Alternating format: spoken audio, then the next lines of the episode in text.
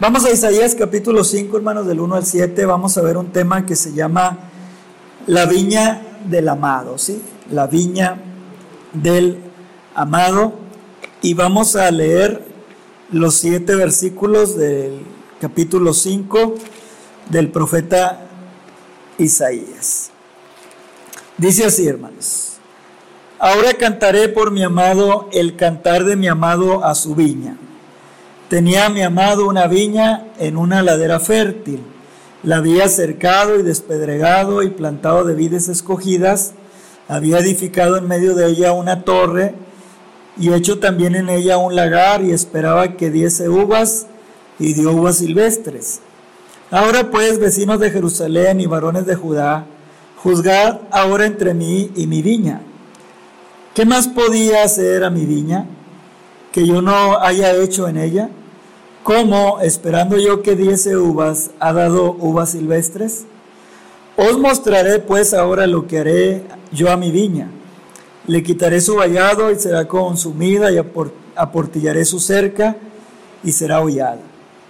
Haré que quede desierta, no será podada ni cavada, y crecerán el cardo y los espinos, y aún a las nubes mandaré que no derramen la lluvia sobre ella.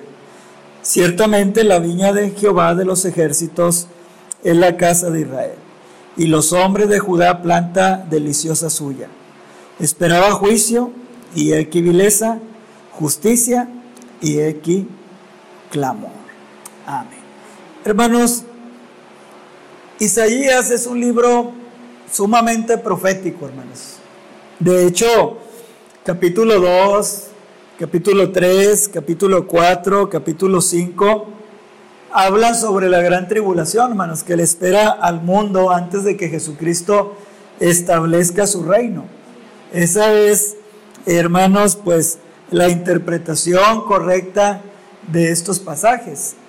Pero vamos a ver, hermanos, algunas aplicaciones para nuestra vida, ¿sí? Porque toda la palabra es de Dios, ¿sí? Pero hay que sacar algunas aplicaciones de acuerdo a la forma, hermanos, en que estamos viviendo hoy y también teniendo mucho cuidado en las interpretaciones de la Biblia.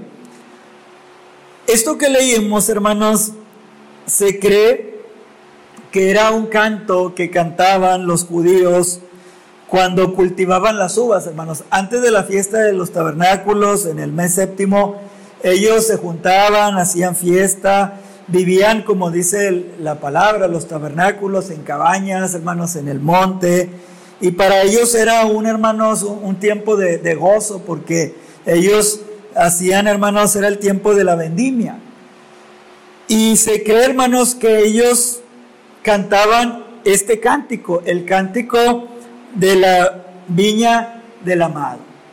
Pero, hermanos, el profeta Isaías usa esta canción para realizar una alegoría, hermanos, y para darles una enseñanza espiritual. Porque en el capítulo 5, hermanos, a partir del versículo 8 hasta el versículo número 25, Dios le hace ver a Israel, hermanos, que ellos estaban viviendo muy mal, hermanos, muy mal. Y que ellos en vez de producir los frutos del reino, estaban produciendo frutos, hermanos, como dice aquí, uvas silvestres, o sea, frutos de una vida de corrupción.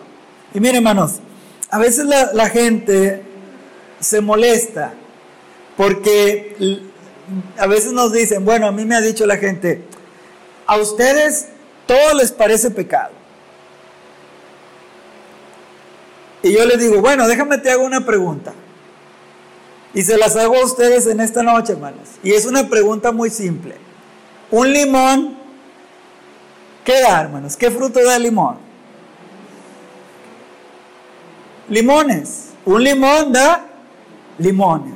No va a dar guayabas, ¿verdad que no, hermanos? Un pecador, ¿qué frutos da, hermanos? ¿O qué acciones da? Pecado. Entonces, eso es lo que las personas no entienden, hermanos.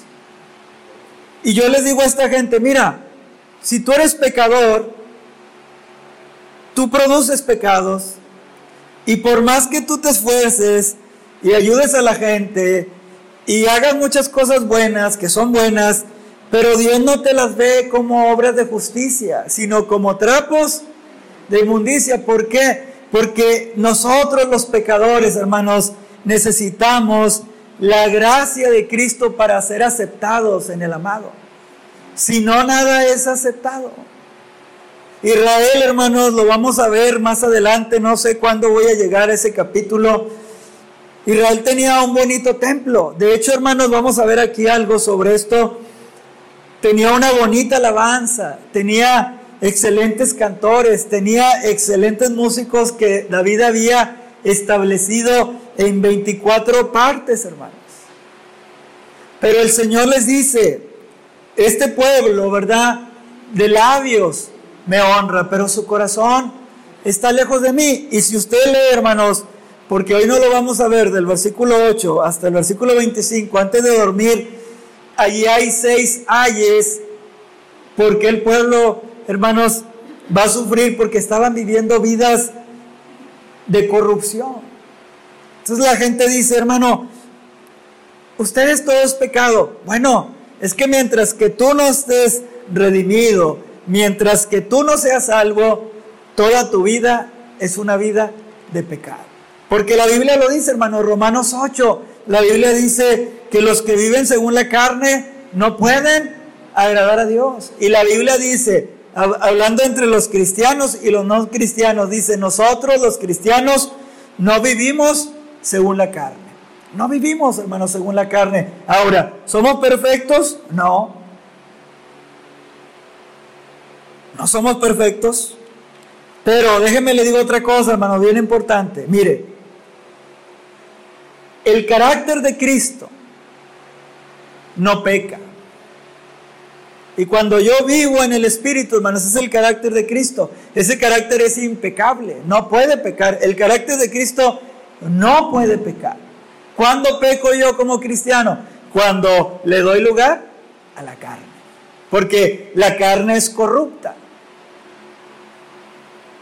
La carne, hermanos, está corrompida. La carne, dice, manifiestas son las obras de la carne, dice Pablo, ¿verdad? Y da una lista. Y luego dice, cosas por las cuales la ira de Dios viene sobre los hijos de desobediencia. Entonces, hermanos, este cántico, ¿verdad? El cántico, hermanos, de la viña del amado, lo cantaban ellos.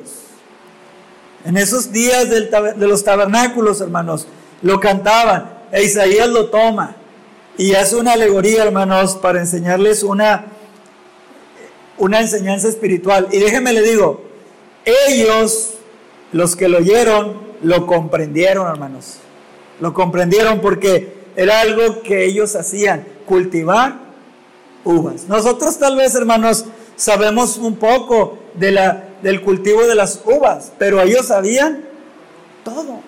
Cuándo era el tiempo, cómo le hacían, hermanos. Bueno, Isaías, hermanos, les habla este cántico. Punto número uno, hermanos. Solamente son cuatro, cuatro puntos rápidamente. Primero, Mire, la labor del amado, versículo 1 y 2, dice, ahora cantaré, fíjese bien, por mi que amado. Hermanos, pongan atención, mi amado. No quiere decir alguien malo, hermanos. Mi amado. Ahora cantaré por mi amado el cantar de mi amado a su viña. Tenía mi amado tres veces, hermanos, dice, una viña en una ladera Segundo versículo dice, la había acercado, o sea, le había puesto una barda, hermanos, la había despedregado, o sea, había quitado todas las piedras para que las plantas no tuvieran estorbo. Y la plantó, hermanos, de vides escogidas. No plantó cualquier vid, hermanos. El amado, con todo su amor, escogió plantas especiales. Ellos entendían todo eso. Dice el versículo 2. Había edificado en medio de ella una torre. Y se cree, hermanos, que aquí Isaías le está, se está refiriendo al templo. Al templo de Salomón. Dice el versículo 2, hermanos. Y hecho también en ella un lagar, hermanos, una pila de piedra donde se echaban las uvas, se pisaban y escurría el vino, hermanos. Y eran tiempos de, de gozo. Y luego dice, y esperaba el amado que diese uvas, ¿verdad? Y mire lo que sucedió. Dio uvas silvestres. Pero mire, hermanos, la labor del amado. Esta viña le pertenece a alguien amoroso. Ahora, hermanos, la Biblia dice que Dios es amor. Dios, Dios, hermanos, no es perverso, Dios no es malo. Dios nunca va a hacer algo malo, hermanos. Aunque a nosotros nos parezca algo malo, no, hermanos. Él, como Él, como el, el hombre descrito en este versículo, el amado. Dice, hermanos, que Él puso todo su esfuerzo por esta viña, por amor. Dios escogió a Israel, hermanos, para hacer un testimonio a las naciones vecinas. Cuando una mujer, hermanos, es amada por su esposo, se nota. Es una mujer feliz, es una mujer, hermanos, bien vestida, es una mujer, hermanos, con pocos problemas, es una mujer positiva, es una mujer, hermanos, que está siendo amada. El amor no se puede esconder. Cuando un muchacho está enamorado, hermanos, se nota. Cuando usted estaba enamorado de joven, cuando yo estaba enamorado de joven, nuestros padres lo notaban, aunque a veces no nos decían o a veces nos decían, o aunque a veces queríamos esconder el amor, no se puede esconder, hermanos. El amor es un sentimiento maravilloso. Hermanos, yo no sé por qué a nosotros no nos gusta amar, pero amar es algo maravilloso. ¿Se acuerda cuando estaba enamoradísimo? Eran tiempos maravillosos. No nos importaba nada. Yo iba hasta la granja, hermanos, sanguinaria, caminando.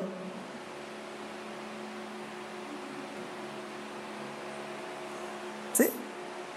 Hermanos, Jacob trabajó por Raquel siete años, por Lea siete años. Y dice la Biblia que le parecieron pocos porque la amaba. Hermanos, cuando alguien ama, se esfuerza. Cristo nos amó, hermanos.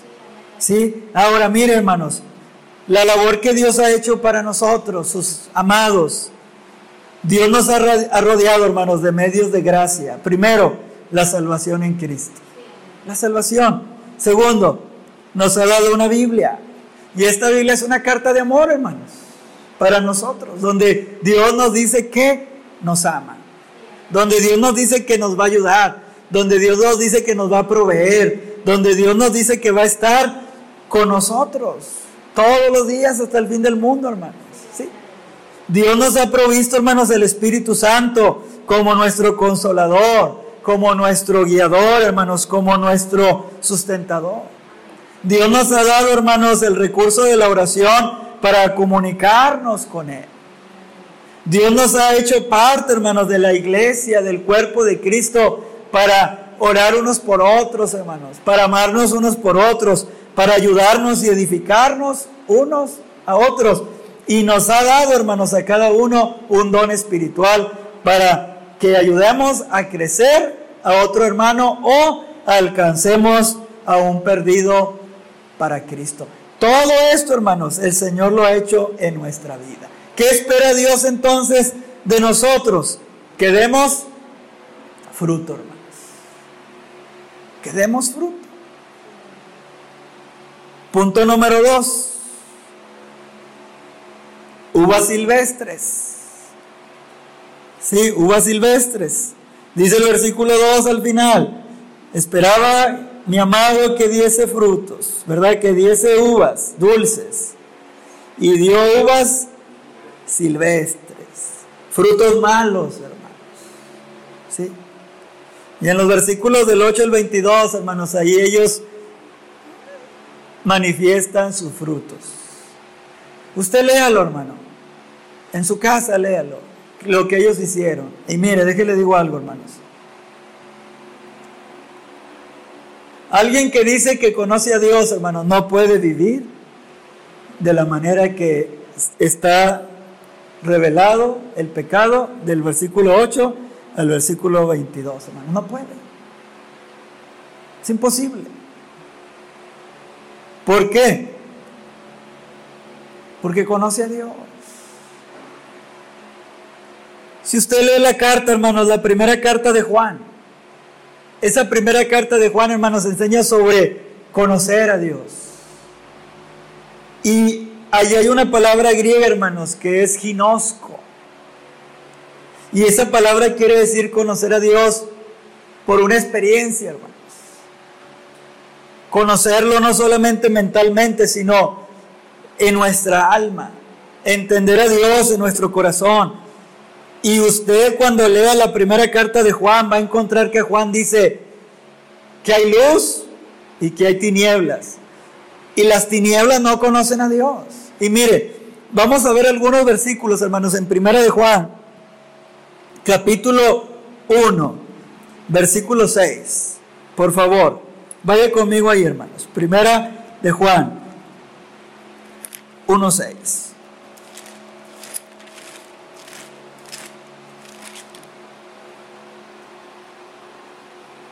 Amén.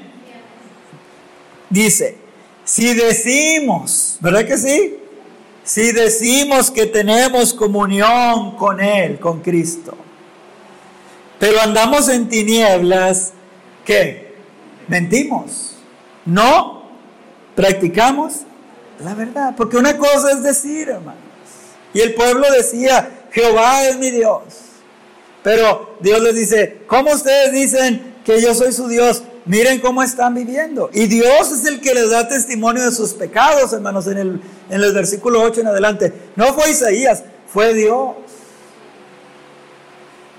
Juan, primera de Juan, capítulo 2 y versículo 4. Mire lo que dice. Primera de Juan 2, 4.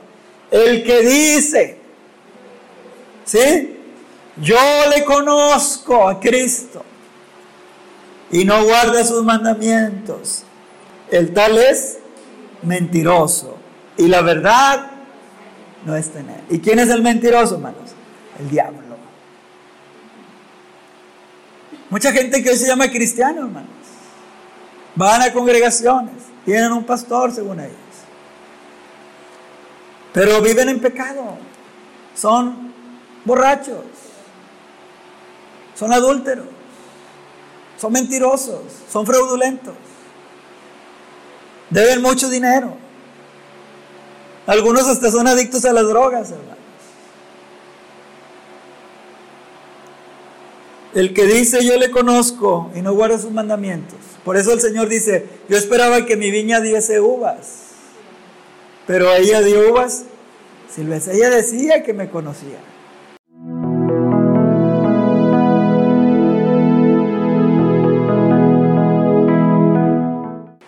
Capítulo 2, hermanos, versículo 9, aquí mismo. El que dice, ¿verdad, hermanos? El que dice que está en la luz, o sea, en, Cristo, porque Cristo es la luz, hermanos, ¿eh? Y aborrece a su hermano, está todavía en tinieblas. Hermanos, nosotros tenemos que tener cuidado de ir a una experiencia con el Señor real, hermanos, y decirle, Señor, cámbiame, manifiéstate en mí. Donde quiera que yo vaya, la gente pueda ver que yo soy un verdadero cristiano y que tú vives en mí y que ellos reciban el testimonio. A la mayoría de la gente le va a molestar a usted, hermanos. Como les digo, gente que, ah, hermano, a usted todo le parece mal. No, yo no me parece mal. Al Señor le parece mal. Porque aquí hay tres versículos, hermanos.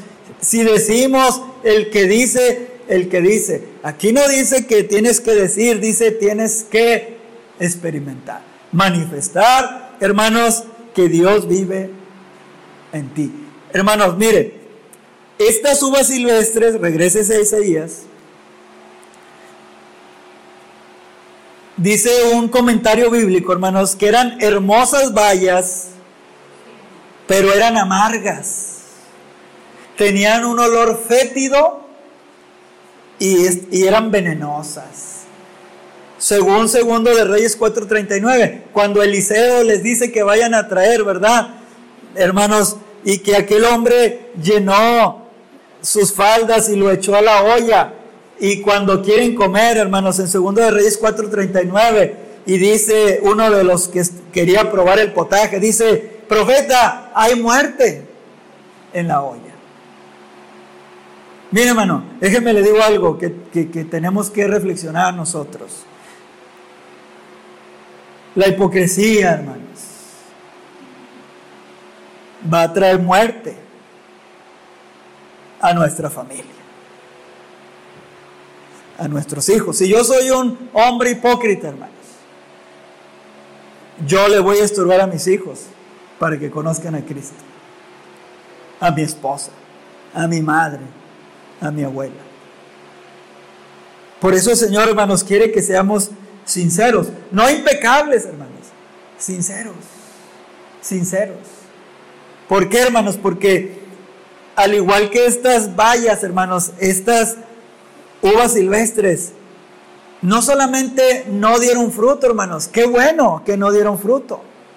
No, dieron un fruto que producía muerte. Lea, si quiere usted, en la noche segunda de Reyes 4, ¿sí? Cuando Eliseo les dice, vayan y traigan para comer. Y ahí hay una historia, hermanos, donde ellos trajeron calabazas silvestres, dice ahí, hermanos, y las pusieron en una olla y en esa olla había muerte.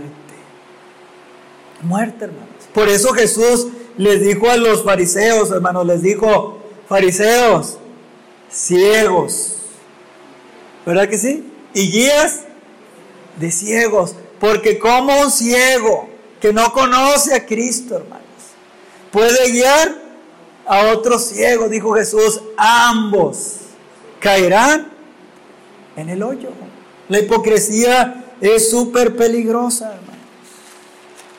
Súper peligrosa. Hay que pedirle ayuda al Señor. Pobres iglesias, hermanos, que tienen falsos apóstoles. La van a arruinar, la van a destruir, la van a aplastar. Pobres iglesias, hermanos, que tienen falsos profetas. Pobres hermanos. Pero bendita la iglesia, hermanos, que tiene un ministro honesto. Un ministro, hermanos, sincero. No perfecto, hermanos, sincero. Que conoce a Dios. Que en los tiempos difíciles, hermanos, ese hombre entiende quién es Dios. Eso es bien importante, hermanos. Y no importa que seamos pocos, que seamos muchos. Como dice el canto de Rabito, Dios lo que quiere es sinceridad, hermanos. Sinceridad. El Señor dice en esta profecía, hermanos, en Jeremías dice, busqué, dicen, no dice busqué cien hombres, hermanos, dice busqué un hombre que se pusiera en la brecha. Uno, hermano. En Sodoma igual, dijo el Señor, si ahí hay diez sinceros, no la voy a destruir por amor. No había, hermanos. Punto número tres. Una pregunta divina, hermanos. Versículos 3 y 4. Ahí el Señor les pregunta a los mismos hermanos eh, dueños de los viñedos. Mire el versículo 3 y 4. Les dice, ahora pues, vecinos de Jerusalén y varones de Judá, juzguen ahora entre mí y mi viña. Y luego el Señor les pregunta, ¿qué más se podía hacer a mi viña que yo no haya hecho en ella? ¿Cómo esperando yo que diese uvas os ha dado uvas silvestres? Señor les pregunta, juzguen. Yo he hecho algo malo, dice el Señor. Yo la escogí, le puse vallado, la despedregué, le puse la torre, le puse el lagar. ¿Qué más? Hermanos, y esto nos habla de lo que Dios ha hecho por nosotros, de todo lo que Dios ha hecho por nosotros. ¿Qué más tiene que hacer Dios por nosotros, hermanos, para que nosotros fructifiquemos? En aquel día, hermanos, en el día del juicio, ningún hombre le va a poder decir al Señor, te faltó hacer algo. No, hermanos, la Biblia dice, Él es el que nos colma de favores y de misericordias. Y la palabra colmar quiere decir llenar hasta la testa, hermanos, desbordarse. Dios, Dios ha sido maravilloso, hermanos, en la vida de cada uno de nosotros. Dios le pregunta al pueblo, ¿verdad? Juzguen ustedes. ¿Qué más se puede hacer por mi viña que no haya hecho yo? ¿Por qué? ¿Por qué dio uvas silvestres? Mira, hermanos, estas preguntas son como cuando Dios le preguntó a Caín, ¿verdad? En Génesis 4:6. Le dijo, ¿por qué te has enojado, Caín? ¿Y por qué has demudado tu semblante? Porque, hermanos, mire cómo Dios le gusta comunicarse con nosotros, ¿verdad? Les dijo a los caminantes de Maús, ¿verdad que sí? ¿Por qué estáis tristes? ¿Qué es estas cosas que oigo que van platicando entre ustedes? Dios no es malo, hermanos. Dios nos invita a un diálogo. Dios le preguntó a Caín en Génesis 4:9, hermanos, sí, ¿dónde está tu hermano Abel? Y en Génesis 4:10 le preguntó, ¿qué has hecho? La voz de tu hermano clama a mí desde la tierra. Hermanos, cuando Dios le pregunte algo a usted, no vaya a ser como Caín. No.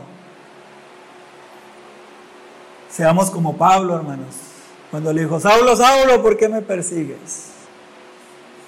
Y le dijo Pablo, Señor, ¿qué quieres que yo haga?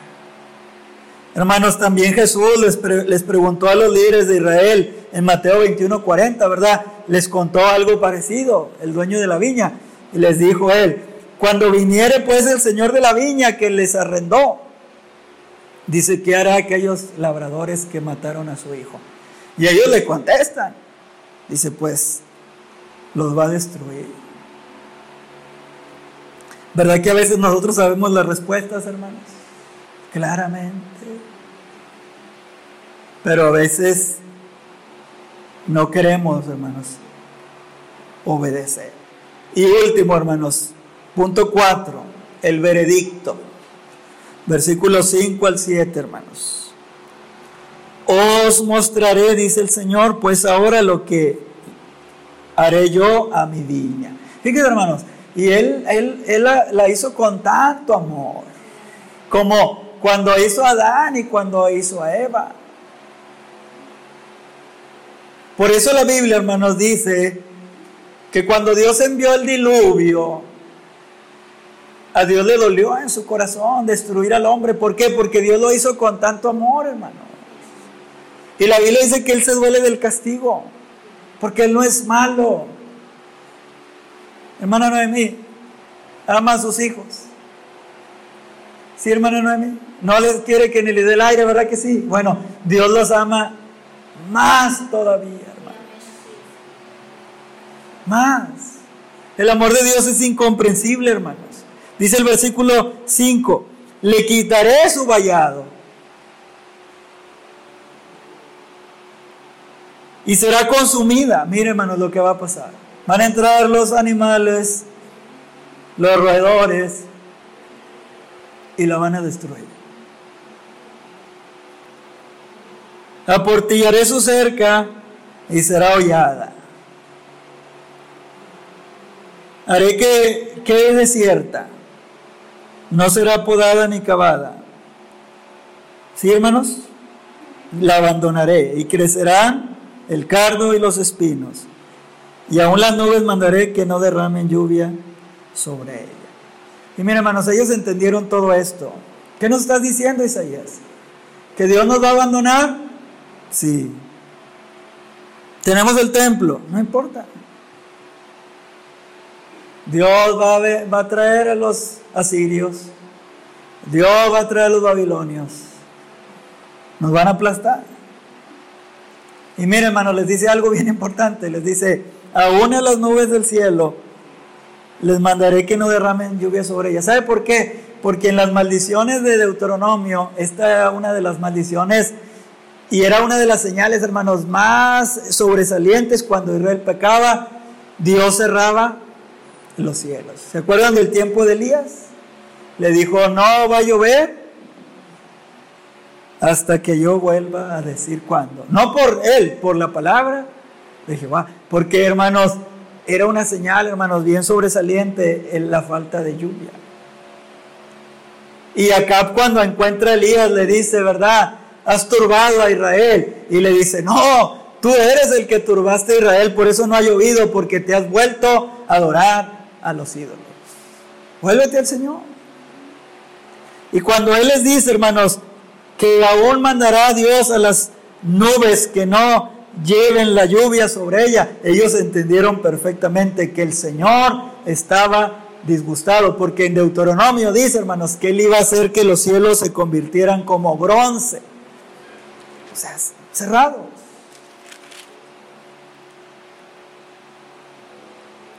Hermanos, qué difícil a veces es hablar la verdad, porque esto lo cantaban en tiempo de fiesta.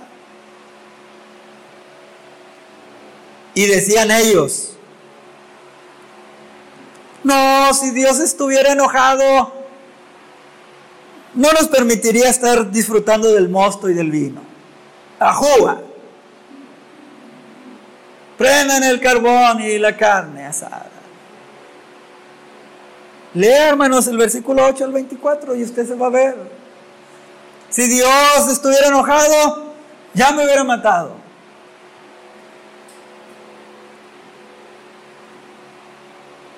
Hermanos, versículo 7, dice el Señor, ciertamente la viña de Jehová, o sea, del amado, Dios se revela, hermanos, de Jehová de los ejércitos, es la casa de Israel. Porque le dicen a Isaías, ¿te estás refiriendo a nosotros? ¿Lo estás diciendo por nosotros? Y dice Isaías, sí, ustedes son la viña amada. Ustedes son la viña cuidada. Ustedes son la viña protegida. Ustedes son la viña del amado. Dios ha hecho todo por ustedes, pero ustedes no le han honrado. Por lo tanto, Él los va a castigar. Dice el versículo, hermanos. Y los hombres de Judá son la planta escogida, hermanos, deliciosa, que Él plantó. Dice, Él esperaba juicio. Pero en ustedes solamente hay vileza. Y él esperaba que ustedes fueran hombres de justicia, pero en, en la ciudad solamente hay clamor. Clamor. No están dando la medida. Dios ya los puso en la balanza y fueron hallados faltos. Los va a tener que castigar. Hermanos, el pecado más grande, hermanos, es despreciar la gracia de Dios porque ella nos mantiene a salvo. Dios invierte, hermanos, y se preocupa en la vida y en el destino de los seres humanos, que con mucha paciencia les ha enviado mensajeros. Pero un día, hermanos, la paciencia de Dios se terminará.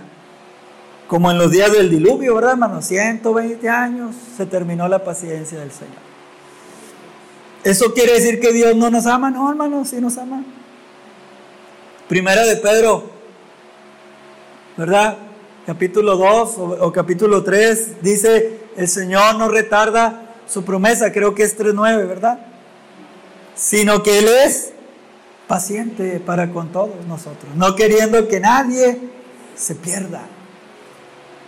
Hermano, ningún ser humano le va a poder decir a Dios, te faltó. Te faltó Dios, te faltó conmigo, te faltó amor, te faltó misericordia, te faltó paciencia. No, hermanos, nadie.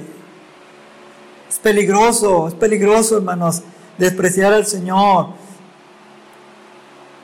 También, hermanos, cuando Israel, ¿verdad?, fue cautivo, que vinieron los asirios, la paciencia de Dios se terminó. Luego, 120 años después, Judá, vinieron los babilónicos, hermanos, o los babilonios, y también los aplastar.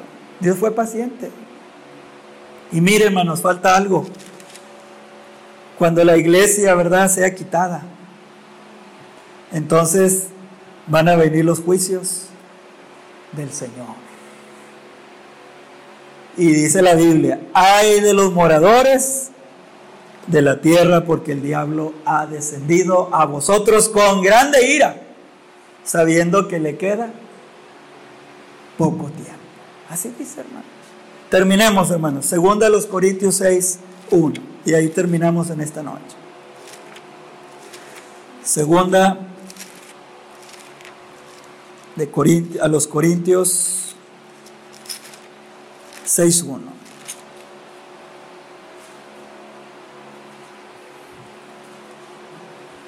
Amén.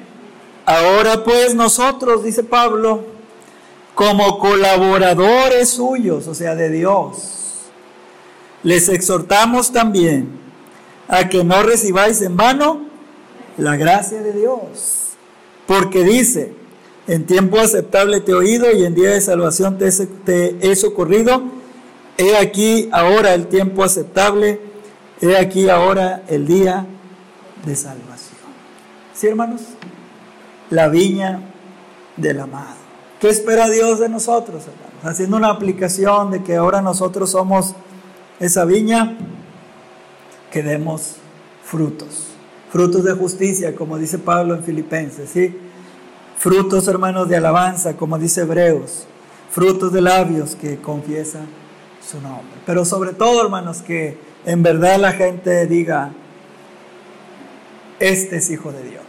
Cuando Cristo estaba en la cruz, hermano, muriendo, todo el pueblo decía, ese es un maldito, ese es un malhechor, por eso lo están crucificando. Pero hubo dos personajes, ¿verdad? El soldado dijo, verdaderamente, este era hijo de Dios. Y el otro, hermanos, el, el, el, soldado romano y el malhechor. Le dijo, acuérdate de mí cuando vengas en tu reino. Y ellos dieron testimonio, hermanos, de que Jesús es el Hijo de Dios.